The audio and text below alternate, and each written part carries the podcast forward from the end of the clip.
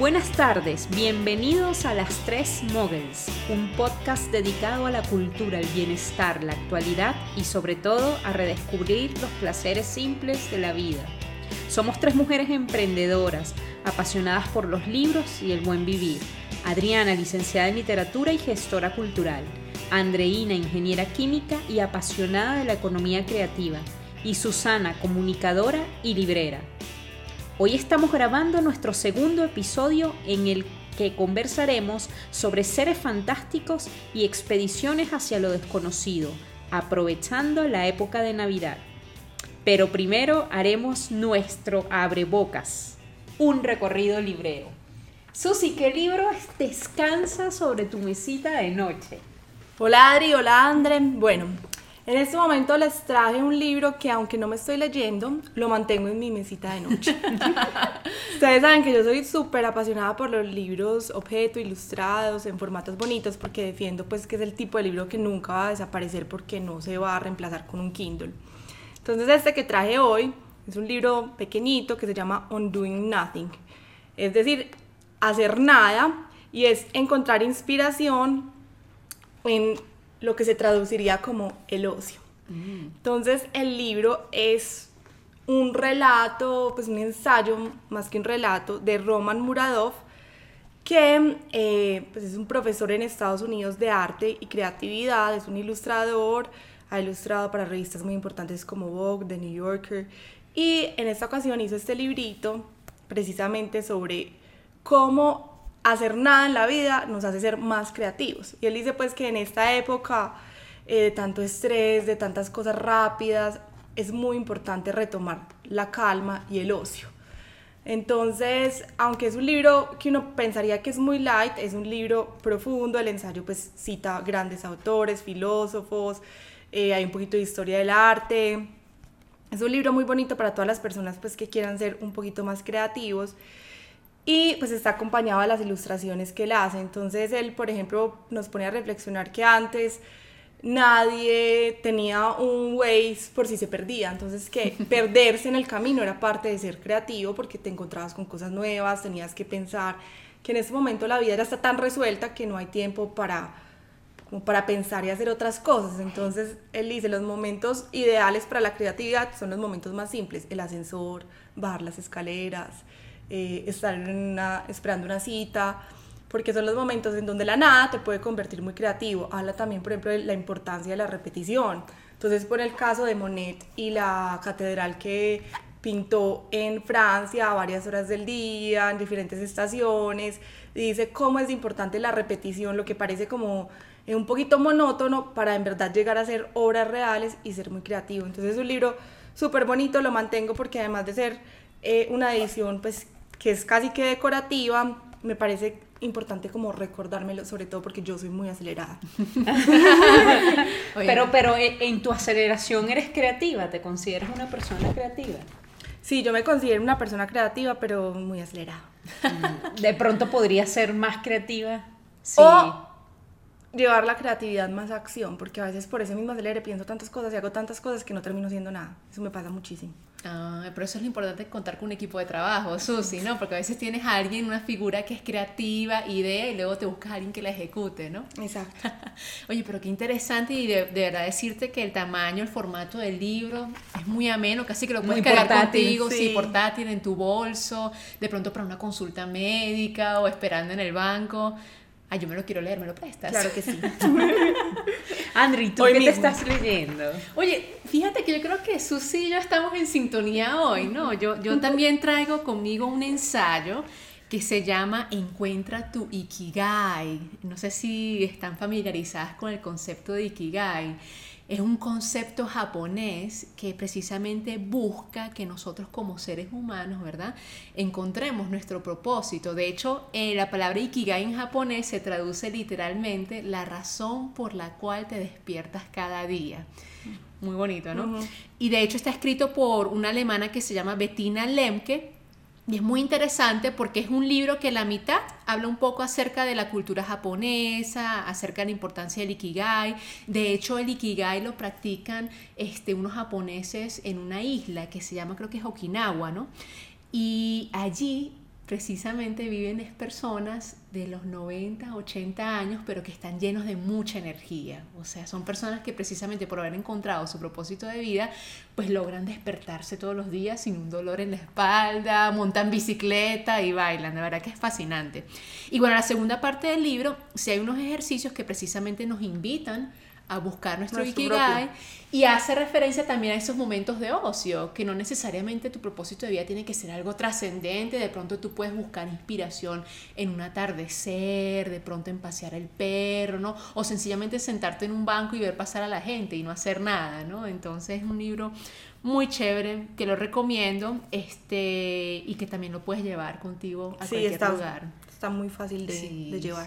Está lindo, muy japonés, ¿no? estéticamente. Muy japonés, estéticamente. Entonces dice Bettina Lem que ejercicios, consejos e inspiración para una vida plena y feliz. Entonces yo creo que es un buen, una buena lectura precisamente para esta época navideña. Perfecto. Estaba pensando justo cuando traje este libro, eh, antes de que Adri empiece con el de ella, que seguro no es de este mismo género, que sería muy chévere alguna vez hacer un programa sobre estos libros de autoayuda o superación personal, que normalmente son como señalados por los puristas, y hay libros con contenido muy buenos que vale la pena leer y darles una oportunidad. Yo creo que es un género que como gusta tanto se produce mucho ruido y hay unos que no son de buena calidad, pero hay unas cosas que son que yo digo que son como tesoritos que hay que tener. Me encanta, Susi, ¿no? Ah, organicemos un programa, un episodio basado en eso, ¿no? Y decirles que precisamente una de esas las cosas que a mí me encanta, hacer filtro a este tipo de libros y de hecho, Susi y Adri, aprovecho para comentarles, eh, tengo un curso gratuito donde uno de los módulos precisamente habla de Ikigai, ¿no? Entonces, si se animan ustedes a hacerlo, pueden encontrar el curso en www. Ya dije hoy que lo iba a hacer.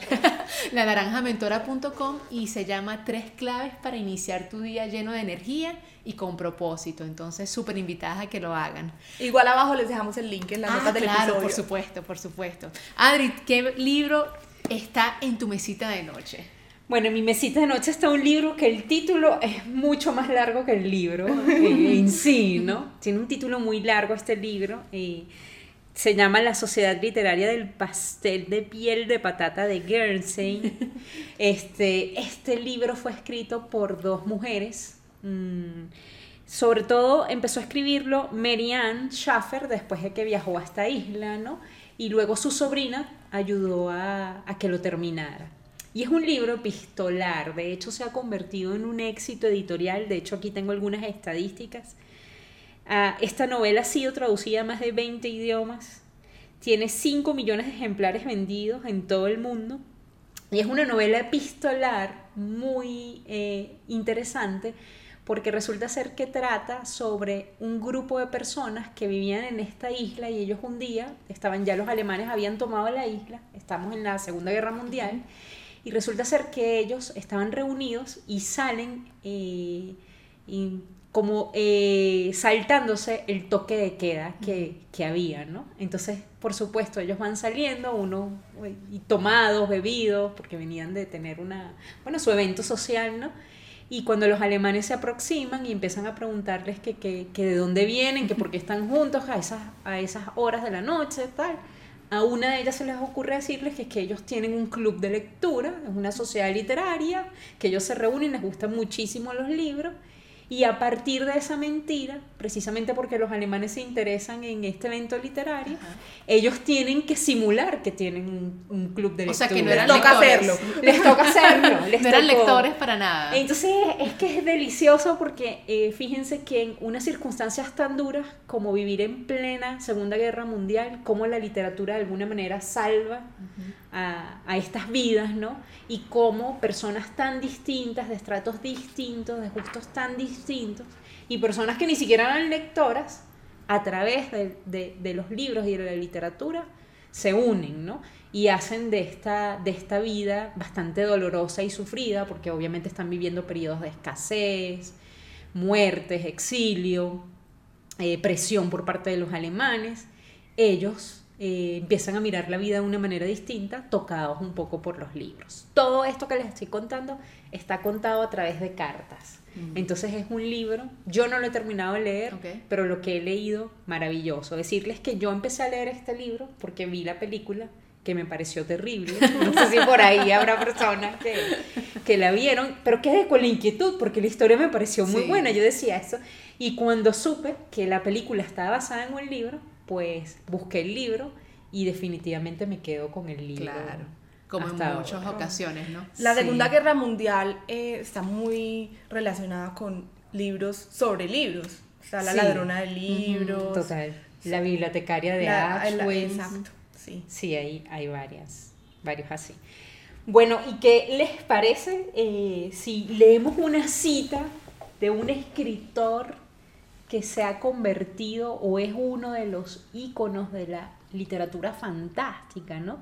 Que es nada más y nada menos que C.S. Lewis. ¿Ustedes han leído algo de C.S. Lewis? Mira, lo único que he leído es Narnia. Yo también. Narnia. Las crónicas Sí, de Crónicas Narnia, que Narnia. prácticamente es una, bueno, una representación de lo que ha sido la literatura fantástica. Decirles que C.S. Lewis escribió una autobiografía en donde él cuenta cómo él, él era ateo, ¿no? Y cómo él descubre a Dios. También nos cuenta un poco detalles de esa amistad que tuvo con Tolkien. Y miren lo que él escribió. La palabra fantasía es un término tanto literario como psicológico. En sentido literario designa toda narración que trata de cosas imposibles y sobrenaturales. Dicen que cuando somos pequeños es justamente esa etapa en nuestra infancia que nos acercamos a este tipo de literaturas. Ujú. ¿Qué tal si aprovechamos para hablar de algunos personajes que nos han marcado, algunos de, de- de los personajes fantásticos que nos han acompañado en nuestra infancia y también en nuestra adultez? André, ¿qué personaje fantástico recuerdas o quieres comentarnos y hablarnos de él?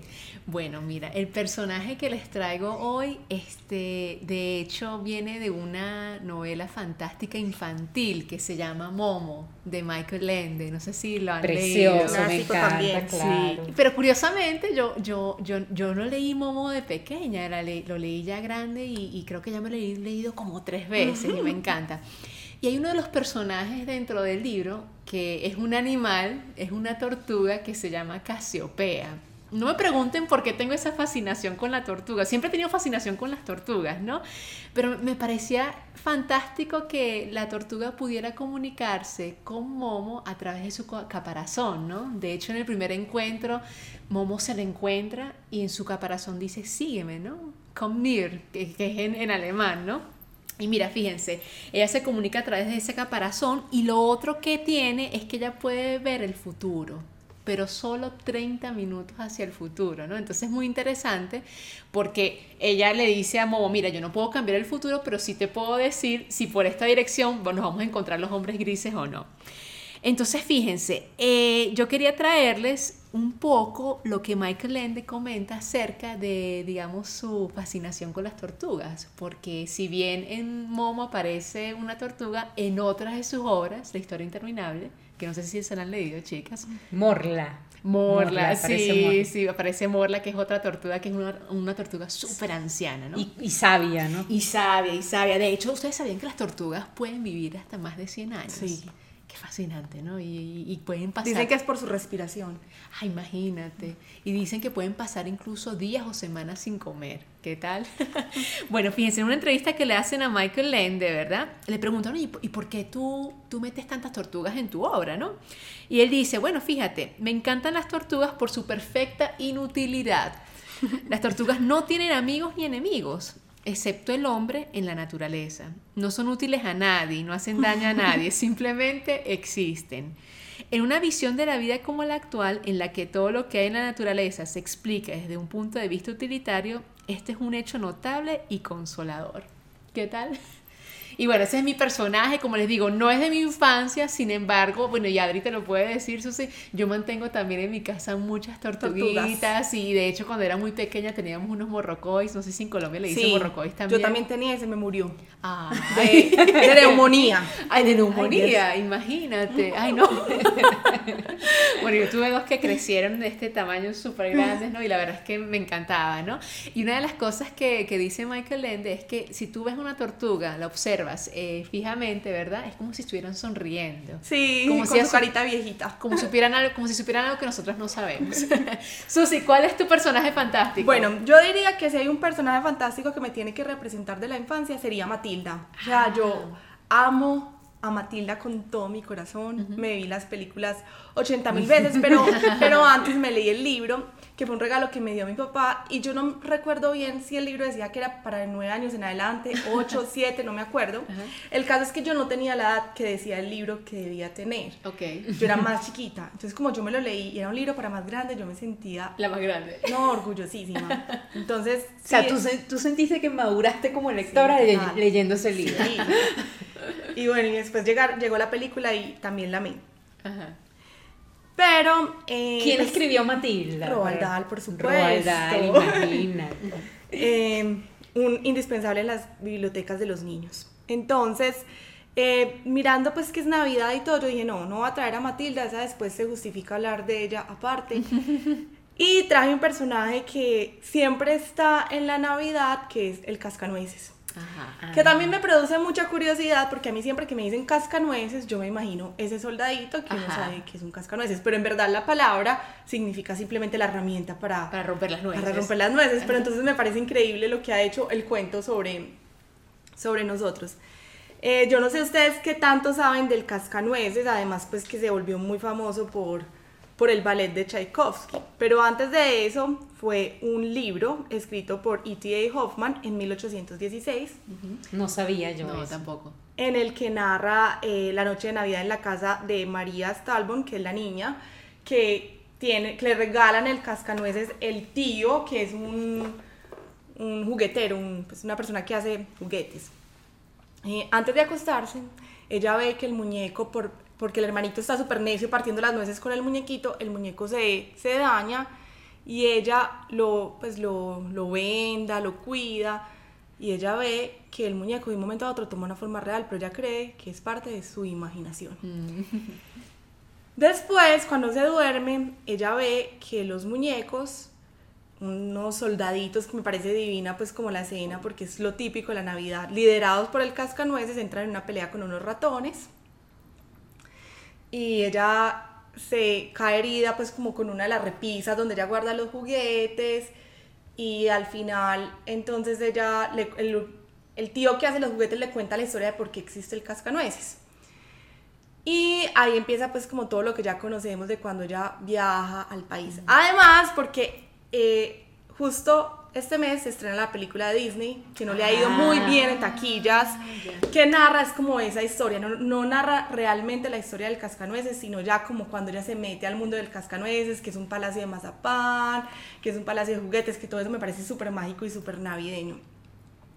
Eh, a la película como que le ha ido súper mal, estaba leyendo que es porque es una película que costó muchísimo, entonces requería demasiado para taquilla y lo- normalmente las películas navideñas no tienen mucha taquilla, el ex- la excepción es Mi Pobre Angelito Sí, y unos sí. particulares, pero son películas que no son hechas para cine, sino como más para ver en casa y esta fue pues súper costosa, pero yo por lo menos me la voy a ir a ver Claro. Porque todo el mundo del cascanueces me parece súper navideño, súper fantástico. Los juguetes, los dulces, ellos viven en un mundo de dulces. Bueno, y la música de Tchaikovsky, pues que es- yo creo que ya es toda una tradición navideña. Entonces, ese es mi personaje. El cuento se encuentra. Ah, bueno, pero hay una cosa importante. El cuento lo hizo E.T.A. Hoffman en 1800, pero después fue Alejandro Dumas el que lo convirtió en una, en una edición más infantil. Y es en ese cuento en el que se basa el, cas- el, ca- pues el ballet El del ballet. cascanueces. Ok. Yo conozco el cascanueces es por el Por ballet. ballet. pero no Exacto, el- no por el... Y es súper fácil de encontrar en internet porque ya está libre de derechos, entonces se lo pueden buscar el cascanueces y aparecen todos los capítulos. Y es un cuento muy bonito, muy navideño. como con el cascanueces me recuerda que pasa algo así como con la Bella y la Bestia, ¿no? Que generalmente uno llega a la Bella y la Bestia es por las películas, Sí, ¿no? Por las, por, las adaptaciones que hacen. Y no, no llegas al cuento original. Sí. Es como más difícil, ¿no? Sí. Bueno, Adri, me ¿tú encanta. qué, qué personaje Miren, yo voy a fantástico hablarles de un personaje fantástico que no tuvo que ver con mi infancia. Ajá. Eh, y es un personaje de, del conocidísimo libro o saga Harry Potter, ¿no? Ey. y justo es una mujer de la que casi no se habla porque Ajá. el protagonismo femenino casi siempre se lo, llega, se lo lleva Hermione, ¿no? Sí. Y es una profesora que a mí me fascina, me parece, es más, yo les puedo decir que a mí me parece tan importante este personaje, yo, es la primera bruja con la que yo me topé y con la que nos toma- topamos los que nos leímos Harry Potter por allá en el año 98. Ah, no. Este, es la primera que sale en el libro, que justo es sí. Minerva. McGonagall, ¿no? Entonces, primero, bueno, que es la jefa de la casa Gryffindor. Y fíjense que eh, Harry decía que ella era una profesora diferente, no era una profesora con la que se pudiera tener problemas, era estricta e inteligente, ¿no? Esos son como sus principales atributos, que era muy estricta y además era súper inteligente. Y ella daba clases de transformaciones, que es una de las asignaturas que veían los alumnos en Hogwarts. Además era una animaga, es decir, tenía el poder de transformarse en un gato y conservar el pensamiento humano. Este poder no lo tenían Todos. todos, los magos, ¿no? Y a mí me encanta este personaje porque es un personaje que tiene la responsabilidad de poner límites, ¿no? Porque casi siempre cuando pensamos en los profesores de Hogwarts, pues creo que un poquito... Sí, cada, cada quien hace lo que le da la gana, son muy artistas, empezando por Dumbledore, Sí. que aparece cuando él le da la gana, uno no sabe si se fue, si está de viaje, si está haciendo un hechizo. Esta es una persona que tiene que mantener el orden y lo hace de una manera justa, siempre Sí, las sí. actuaciones que tiene, este, e- ella deja, pues eso, eh, lo deja muy claro, ¿no? Trata de ser justa, cuando tiene que ser tierna, llega a ser tierna, cuando tiene que ser dura, pues es, es dura, ¿no? Entonces, pues me parece que es, es- es algo, eh, lo que más admiro de este personaje es que actúa con dureza, pero con un enorme sentido de justicia, que eso es bastante difícil lograrlo, ¿no? En, en nuestra vida cotidiana. Entonces, que un inspira mucho respeto sin ser como la regañona. Sin atemorizar, que era de pronto eh, lo que le pasaba a... A Snape. A Snape. sí. Sí, y además que es una presencia, de hecho, fíjense que ella se convierte en gato, ¿no? Que de hecho el gato está totalmente eh, vinculado al tema de la compañía humana, ¿no? Entonces ella es una presencia para sus alumnos constante, ¿no? Y tal cual es como un gato, porque está allí, pero sin hacerse, sin hacer tanta bulla, sin hacer, ¿sabes? Sin ser el centro, pero de alguna manera ella está en las buenas y en las malas, ¿no? Entonces es un personaje que a mí me fascina y que, como les digo, no me acompañó en mi infancia, este, me acompañó ya adulta, pero bueno, me fascina este personaje. Y la actriz de la película es muy buena. Ah, sí, Excelente, sí, excelente. sí. Ay, Adri, gracias por traernos ese personaje que, que muy pocos pues nombran, ¿no? Y que seguramente están acompañando a estas nuevas generaciones infantiles con toda esta literatura y fantástica. que claramente tenía que aparecer algún personaje de Harry Potter en nuestro episodio de fantasía. Por Total. supuesto, por supuesto. Bueno, y entonces en este episodio, eh, además de películas y libros recomendados, les traemos algunas recetas de Navidad. ¿Qué tal si empezamos con eso? ¿Con las recetas? Sí, con las recetas. Susi, ¿qué nos traes hoy? Bueno, yo tengo una bebida en Navidad que no me puede faltar, es un poquito empalagosa, hostigante, pero hay que tomársela por lo menos una vez en el mes, que es el chocolate caliente mentolado. Es supremamente mira, fácil no lo he de hacer. probado. Oh. Eh, Se hace el chocolate caliente como les guste hacerlo y compran de esos bastoncitos de Navidad Ajá. y se lo ponen y lo revuelven, revuelven el chocolate ya cuando esté hecho con él. Entonces eso se va derritiendo y le da como un fresquito al chocolate, un- una sensación de mentolado y con más velos, viendo una película o leyendo un libro claramente. No hay que probarlo. Delicioso. Que de hecho hay que probarlo ahora porque Medellín está haciendo un frío que, que provoca. Y Susi, esa bebida la podemos encontrar en 9 3 cuartos. Sí, claro. Es una de las bebidas especiales de, de 9 3 cuartos en Navidad. Es lo que pediremos entonces ahora en este mes de diciembre. Uy, Pero los que no están, ya les dijimos más o menos cómo es la receta. qué delicia. Adri, ¿tú qué receta traes? Bueno, miren, yo no traigo tanto una receta porque nunca la he hecho, nunca he hecho este plato, ¿no? Pero es un postre, yo tengo una debilidad especial por los postres, por lo dulce, y esto es un plato auténticamente danés y se llama el risalamande. Entonces, eso es un plato que descubrí en un libro que me leí que se llama El Hige, ¿no? Que de hecho lo traje por aquí, que es Hige, la felicidad en las pequeñas cosas. Entonces, imagínense que los daneses hacen esto en todas sus navidades y es un plato que se come después de la cena navideña que generalmente está dominado por las carnes. Entonces después se comen este postre que es mitad nata montada, mitad arroz hervido con almendras finamente picadas y cubierto de una salsa de cerezas caliente.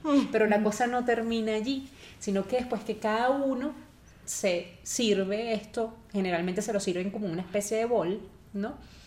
En cada uno, se supone que en, en cada plato se va a buscar Ah, una almendra. algo así. Una almendra entera. La persona que tenga la almendra entera se va a ganar un premio esa Ah, noche. Es como el roscón. Sí, de- como el roscón de es algo Reyes. parecido. Ajá. Pero entonces parece que es genial. Yo nunca lo he presenciado, pero dicen que todo el mundo va, se sirve su bol y, e impera un silencio porque todo el mundo está buscando a ver si le tocó el- la almendra. Y bueno. Bueno, me eh, gusta esa sí. idea para incorporar en las tradiciones Sí, navideñas es algo muy colombianas. lúdico. Claro, Excelente, total. excelente. Ay, qué interesante, Adri, ese plato que nos traes hoy. André, ¿y el tuyo? Ay, bueno, chicas, yo sé que, bueno, estamos mirando curiosidades y demás, pero yo no me aguanté, yo tuve que traer un plato navideño venezolano, ¿no? pero no es el que se imaginan, de pronto muchos de ustedes pensarán, bueno, entonces las hallacas venezolanas y demás, no, yo les traigo un plato frío que se llama en nuestro país la ensalada de gallina. Ahora, si bien Como se... una gallina con una ensalada. de Sí, hielo. bueno, pero es que si bien se llama la ensalada de gallina, en realidad es una ensalada de pollo, ¿no? Es una ensalada fría que lo puedes hacer con pollo incluso con pavo, ¿no? Si quieres una versión más saludable, ¿no? Y es simplemente una ensalada rusa, ¿no? Que tiene como ingredientes papas, zanahorias, guisantes, eh, mayonesa. De hecho, mi mamá a veces le corta eh, manzanas, eh, de verdad que es, es deliciosa, ¿no? Y fíjense que es el único plato que se prepara el mismo día de Navidad, ¿ok? Porque si lo haces con días antes, se pone muy amarga, ¿no? Entonces lo haces por la mañana, ahora picas todo, hierves el pollo, picas todos estos guisantes, estas papas, zanahorias y demás, lo mezclas con vinagre, con mayonesa y lo metes Ay, en el refrigerador. De hecho, aquí les traigo, bueno, Susi que de pronto no la conoce, Adri sí la conoce, aquí le traigo una fotografía. Es muy Podemos sencillo. hacer. Podemos hacerlo. Deberíamos. Y de hecho eso es lo maravilloso, ¿no? Que lo puedes hacer de- en cualquier momento del año y lo puedes hacer pues con los ingredientes que tengas en casa. De hecho, Susi, nuestra arepa reina pepiada se hace pues con esta base principalmente con el pollo, la mayonesa y las papas, ¿no? De pronto le La reina pepiada tiene aguacate. Y tiene aguacate además, ¿no? Entonces es uno de mis platos favoritos y por supuesto no lo hace mi mamá, no lo- o sea, como lo hace mi mamá, No, lo hace nadie más. Cuando tu mamá venga a Medellín, entonces nos tienen que invitar. Claro que sí, mamá, ya sabes, ahí si me estás escuchando, tenés ese compromiso pendiente. Susi, ¿qué libro eh, O película, o ¿no? película, sí, nos recomiendas para esta época navideña? Bueno, eh, yo estoy haciendo una campaña para que leer un libro navideño haga parte de las tradiciones eh, que tienen las familias. Porque es una tradición muy fácil de empezar a incorporar y creo que le da al espíritu navideño un poquito más de magia, es muy sencilla. Entonces, eh, les traigo a los papás una idea de un libro navideño que a mí me encanta porque me encanta el personaje que es Olivia. Oli- Olivia. Yo conocí a Olivia por Susi. Sí, también. Olivia es mi personaje preferido de la literatura infantil. Olivia es un personaje creado por Ian Falconer. Ian Falconer era un ilustrador de moda, de teatro, y tuvo una sobrinita que se llama Olivia. Y cuando ella nació fue quien se inspiró para crear Olivia y la quiso retratar, por decirlo así, en un cerdito. Y él dijo que era un cerdito porque los cerditos le parece que son más inteligentes que los perros que son tan famosos y que porque le encanta el rabito de los cerditos. Entonces, a mí Olivia me encanta porque es un personaje demasiado auténtico, tiene una Sí. imaginación infinita, eh, es muy natural, ella siempre es como una mafalda, como una mafalda más infantil, sale con comentarios muy inteligentes. Es súper lectora. Es lectora. Le encanta el arte, la danza. Entonces es, es un personaje pues que me encanta porque además los libros son cortos, las ilustraciones son muy bonitas de poco texto. Él normalmente utiliza casi todas las ilustraciones a lápiz en blanco y negro y le pone un poquito de color que al principio era el rojo. Ok. Ya después cuando Olivia viaja a Venecia, eh, él dice que se encuentra con mucho color, entonces que no podía seguir solamente utilizando rojo porque entonces perdía un poquito. Claro. Lamentablemente luego entra la televisión y ya la vuelven como muy digital y le ponen todo el color, pero original, la Olivia original y la que él hace en los libros es siempre a blanco y negro con un toque de color. Entonces en el de Olivia recibe la Navidad es simplemente narrando la historia de Nochebuena de la familia de Olivia y le pasan todas las cosas que le pasan normalmente a los niños. Eh, se enreda con las luces, no ve la hora de que llegue Papá Noel, lo espía, no se puede dormir porque espera que lleguen los regalos. Y a mí me encantan los libros de Olivia que al final siempre hacen un guiño cultural. Entonces yo no me acordaba porque no, pues, yo me leí el libro miles de veces porque además es muy cortico, pero no me acordaba que el final de esta hoja, de este libro, las hojas son el cascabel De. Tchaikovsky. Ah, mira. Y yo escogí Y el personaje antes, escogí el personaje del, casca- del cascanueces antes de acordarme de esa parte del libro. Pero lo que me gusta mucho de Olivia, como les digo, es que al final siempre presenta o una obra de arte eh, o una bailarina importante. El libro de la Navidad tiene una cosa muy bonita y es que tiene páginas eh, que se abren de manera que quedan como cuatro páginas del libro. Hay mucha presencia de la nieve, los colores protagonistas obviamente son el rojo, y el verde. Muy navideño. Bueno, eh, sí, es un súper recomendado de, la Navi- de, de una tradición para empezar en Navidad y un libro muy corto y muy bonito. Le vamos a dejar el enlace a Sí. nuestros oyentes para que puedan adquirirlo. De verdad que Olivia es un personaje muy gracioso y que, que lo hemos disfrutado mucho. Sí, es muy original. Sí, ella. demasiado. Adri, ¿tú qué libro nos traes? ¿O qué película? O... Bueno, yo quiero hablarles de un libro que a mí me ha marcado como persona, como profesional. A mí me fascina este libro, pero este libro no es muy popular porque es difícil de leer. Es muy difícil de leer, es un clásico de la literatura y no es nada más que El Quijote de Cervantes, ¿no? Pero imagínense que descubrí un libro que hace súper accesible esta obra y se llama Expedición La Mancha. Este libro es de Celso Román y tiene unas ilustraciones espectaculares realizadas por Samuel Castaño, un ilustrador colombiano que a mí me gusta bastante, me parece muy creativo, tiene un sello propio este chico como ilustrador. Y se estarán preguntando, oye, pero ¿cómo leerme el Quijote? Es como leerse el Quijote, algo parecido. Miren, si son personas que siempre les ha llamado la atención el tema de, del Quijote, el tema de la caballería, el tema de la aventura, este es un libro para iniciarse con las aventuras del Quijote, ¿no? Que es un personaje maravilloso, es, es un icono de nuestra cultura y lamentablemente este, quizás por la complejidad de la obra, por su extensión, por el lenguaje en el que está escrito, se nos ha hecho un poco inaccesible, ¿no? Entonces me parece que este es un libro que nos acerca a esta obra que ha marcado la historia de la literatura, ¿no? Entonces, además de que tienen algunos, nos cuenta algunas aventuras del Quijote, tanto de la primera parte como de la segunda parte, tiene unas ilustraciones que complementan el texto y que se van a sentir prácticamente como si se hubieran leído el Quijote o de pronto, que es lo que yo diría que es, que es importante, van a tener eh, eh, la experiencia de vivir de primera mano algunas de las aventuras que vive este personaje que conoce todo el mundo, que todo el mundo reconoce, pero que casi nadie ha leído, ¿no? Entonces, bueno, súper recomendado este Adri, libro. y me imagino que el lenguaje es muy sencillo, que de pronto es lo que tú dices, uno cuando va a leer el Quijote, de pronto en el tercer capítulo ya está como, uy, no, no estoy entendiendo nada, qué pereza, de pronto Sí. este ya tiene un lenguaje, pues que... Sí, de hecho se puede decir que Celso Román de alguna manera como que tradujo a un lenguaje pues más actual eh, estas aventuras del Quijote.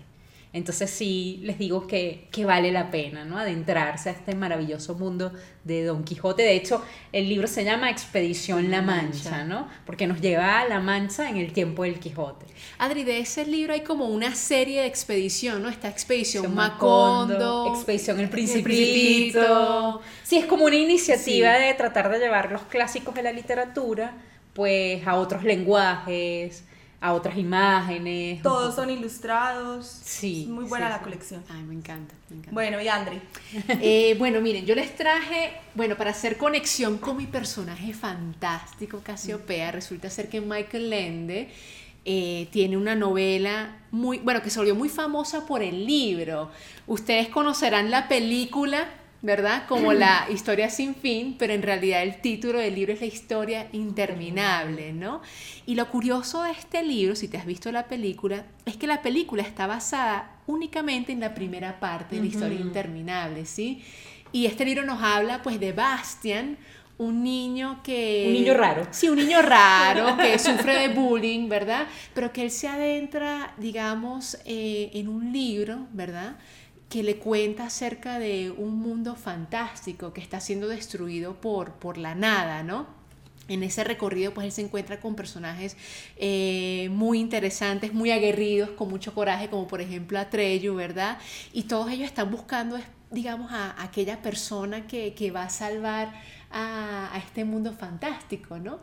Eh, para mí, lamentablemente, pues yo la primera vez que me topé con esto fue con, con la película, no, ¿no? Visto la película. ¿No te has visto la película? Ah, no, pero entonces yo siempre recomiendo primero leer el libro, sí, de verdad, porque... Pero la película uno la disfruta mucho. Uno también. la disfruta muchísimo, sí. De hecho, una curiosidad que les quiero traer es que cuando Michael Ende firmó con los estudios, no recuerdo qué estudio fue el que firmó esta película, él no se dio cuenta que el guion lo iban a cambiar por completo, ¿no? Entonces, de hecho, él quedó muy molesto después de que la película fue lanzada, ¿no? Si bien fue un Creo hit- que siempre les pasa a los escritores. Sí, qué pecado, ¿no? Qué pecado, ¿no? Pero de verdad que es un, un libro que, que siempre recomiendo para grandes y para, para pequeños y para los grandes. Y lo más bonito de la edición que les traigo es que está escrito En doble tinta. en ¿no? doble tinta, Sí. en Esa naranja edición y en de lo que verde. leo es muy bonita. Es preciosa, es preciosa, de verdad. Y yo creo que es un buen regalo de Navidad para esta temporada. André, una película recomendada para ver en esta temporada. Ah, bueno, aparte de la historia interminable, ¿verdad? Bueno, yo les traigo una película que a mí me encanta, ¿no? Se llama Stardust. Es como la traducción es polvo de estrella, ¿no? Es una película antigua, de hecho es del 2007, ¿no? Pero creo que está muy bien para verlo en familia, con un chocolate mentolado como el que nos trajo Susi, ¿no? Y fíjense, yo no sabía, esta película está basada en un libro, ¿no? Que lamentablemente no he tenido la oportunidad de leer, pero la historia nos cuenta, está basada en Inglaterra, ¿verdad? También está en Inglaterra y nos habla de Tristan, ¿no? Un muchacho pues común y corriente, ¿no? Que está enamorado de, pues, de una chica que, que es pudiente en esa zona, ¿no? Pero que un día él mirando las estrellas ve cómo cae una estrella fugaz del otro lado del muro. ¿Qué pasa? Que en ese muro hay un guardián. Nadie puede atravesar ese muro. Pero Tristan, él quiere conseguir esa estrella porque él le prometió a esta muchacha de la que está enamorada, ¿verdad? Que él iba a conseguir esa estrella para pedirle su mano, ¿no? Entonces el chico cruza este muro y lo que se encuentra es un mundo fantástico, lleno de brujas, eh, de caballeros, este, lleno de hadas, ¿no? Y resulta ser que esta estrella que cae del otro lado del muro, esa estrella fugaz se convierte en una mujer. ¿Sí? Entonces, por supuesto, Tristan la, la, la, la, la coge para ella, ¿no? Para él, ¿no? Y dice, mira, te tengo que llevar porque mi amada te está esperando, ¿no? Sí. Y bueno, ahí se desarrolla una historia muy interesante, ¿no? Donde obviamente Tristan se enamora de esta estrella fugaz. Y lo más bonito de todo esto es que esta película tiene un reparto, muchachas, de puras estrellas. Está Robert De Niro, está Michelle Pfeiffer. No entiendo, nunca había oído de esa No, película. Bueno, tú, si les Pero ¿y dónde la consigues? no, ¿En la, consigues en Netflix, este, seguramente la puedes conseguir de pronto en DVD, en Blu-ray, etc. Y si son fanáticas de la música de Take That, que yo soy de la, Sí, bueno, ah, de esa eh, época. de esa época, ¿no? La banda sonora es We Can Rule the World, que, que me encanta, me encanta, entonces súper recomendada. Anotada. Stardust. ¿Tú qué nos traes, Susi? Eh, no, yo tengo un clásico de Navidad que no puede faltar, también crecí con él, que es Milagro en la calle 34, Ah, no sé si la sí, conocen. claro, claro, Además, protagonizada por la misma niña que hace Matilda, pues que ya se desapareció un poquito de Hollywood. Ajá. Eh, pero es una película que a mí me encanta, además por el mensaje que tiene. Entonces, eh, es una película que se hizo por primera vez en 1950. Y ya pues la, la versión que nosotros conocemos es igual ya antigua, de 1994, pero yo creo que es perfecta para la Navidad y nos devuelve como esa magia de Papá Noel. Ay, sí. Súper. Yo me acuerdo cuando salió, la, la fui a ver al cine, yo disfruté mucho esa película, de verdad. Adri, ¿tú nos traes una película hoy? Bueno, una serie que me gustó mucho, que tiene que ver mucho con literatura fantástica. De hecho, creo que muchos de ustedes pues la, la- la deben haber visto. Yo no me terminaba de ver toda la serie, que se llama Once Upon a Time. Eh, y en esa serie eh, prácticamente vamos al mundo de Blancanieves, de Caperucita y el Lobo, de Hansel y Gretel. Entonces una serie que nos lleva prácticamente a todos estos cuentos con los que crecimos de Hans Christian Andersen, los hermanos Grimm. Nos lleva a ese mundo de fantasía. Eh, me parece que la serie está súper bien hecha, la- las actuaciones son muy buenas. Y yo creo que muchos de los que crecimos leyendo a estos, a estos cuentos este, y a estos grandes cuentistas universales disfrutarán muchísimo de, de esta serie. Sí, aclarar que es una serie para adultos, no es una Sí, serie para total. niños. Sí, es un sí, retelling que está también muy de moda en este momento en, en los libros, los retellings, que son unas formas de acercarnos a los clásicos de otra manera. Yo no tampoco me la he visto completa, me he visto como capítulos. Y Pero se me gusta disfruta, mucho, ¿verdad? sí. Bueno, muy interesante todos los que nos traen, chicas. Bueno, y ahora, como siempre, y en todos nuestros episodios, ¿verdad? Eh, la sección de Adri, que nos trae la curiosidad lingüística del episodio. Ay, esta curiosidad me encanta. Especialmente porque voy a hablarles de una palabra que no está en el diccionario de la Real Academia Española. Ay, ¿cuál será? Pero que está en el diccionario de muchísimos lectores que amamos a Harry Potter. Y, y además es muy especial para nosotras porque tiene que ver con el nombre de nuestro podcast. Y es nada más y nada menos que la palabra mogel. y fíjense, esta palabra de dónde viene. Imagínense que Rowling creó el término a partir de la palabra inglesa mock, que se utiliza para describir a una persona crédula o fácil de engañar. Como la autora buscaba evocar en el término lo crédulo, pero también hacer que la palabra sonara menos degradante, suavizó el cariz negativo de mock agregándole el sufijo gel. Y así es como te- obtenemos Mogul. la palabra mogel. Ah, mira. Yo pensé que era una palabra inventada de la nada. Ah, no, imagínense, de hecho, miren, sin embargo, la palabra mogel ya existía en el slang de la década de 1920 para referirse al cigarrillo de marihuana.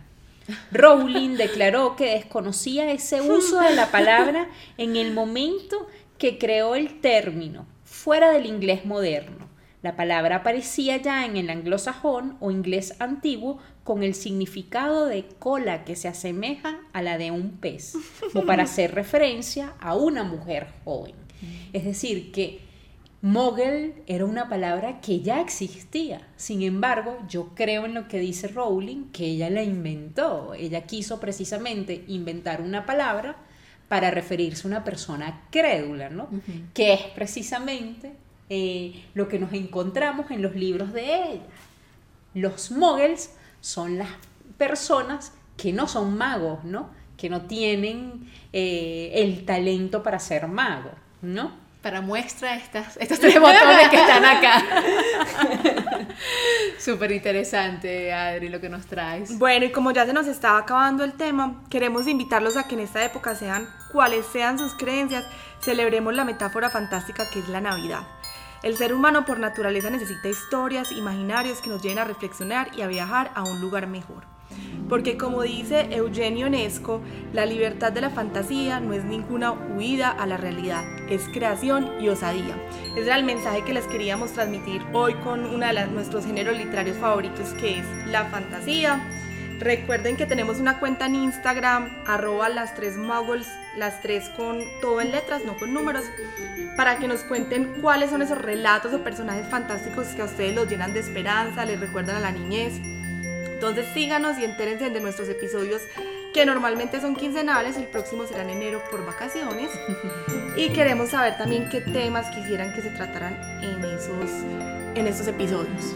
También nos pueden seguir en Instagram como arroba proyectos B612, proyectos en plural, B612 como el asteroide del principito, y arroba 93 cuartos, 93 cuartos escrito en letras y obviamente inspirado en el andén 93 cuartos de Harry Potter, para que conozcan más acerca de nuestro trabajo. Muchas, muchas gracias por escucharnos y los esperamos en nuestro próximo episodio. Bueno, feliz Navidad, chicas. Feliz, Feliz 2019. Navidad y feliz año, ¿no? Así es, chicas. Nos vemos en Bueno. 2019. Chao.